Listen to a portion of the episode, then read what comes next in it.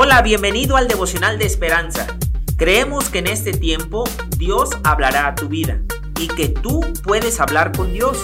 Así que prepárate para un tiempo especial.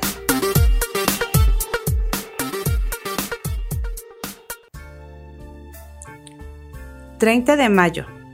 Amor sin temor. El autor relata...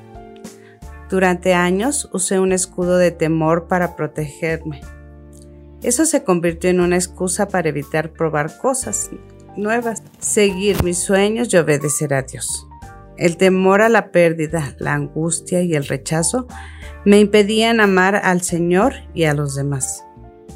El miedo me convirtió en una esposa insegura, ansiosa y celosa, y en una madre sobreprotectora y preocupada.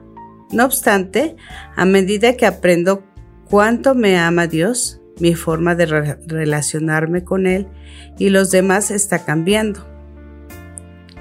Como sé que el Señor se ocupa de mí, me siento más segura y dispuesta a poner las necesidades de los demás por encima de las mías.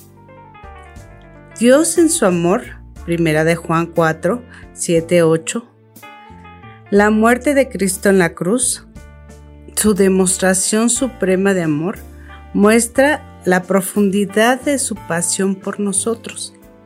Puesto que Dios nos ama y vive en nosotros, podemos amar a los demás, por lo que Él es y lo que ha hecho.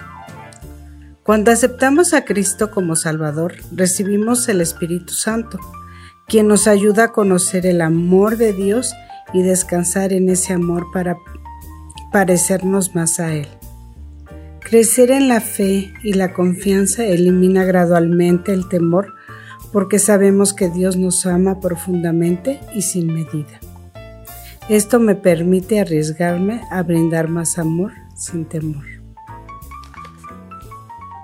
Amados, yo doy gracias a Dios porque Él me ha conquistado el corazón y como al autor, me quita el temor y me da más amor.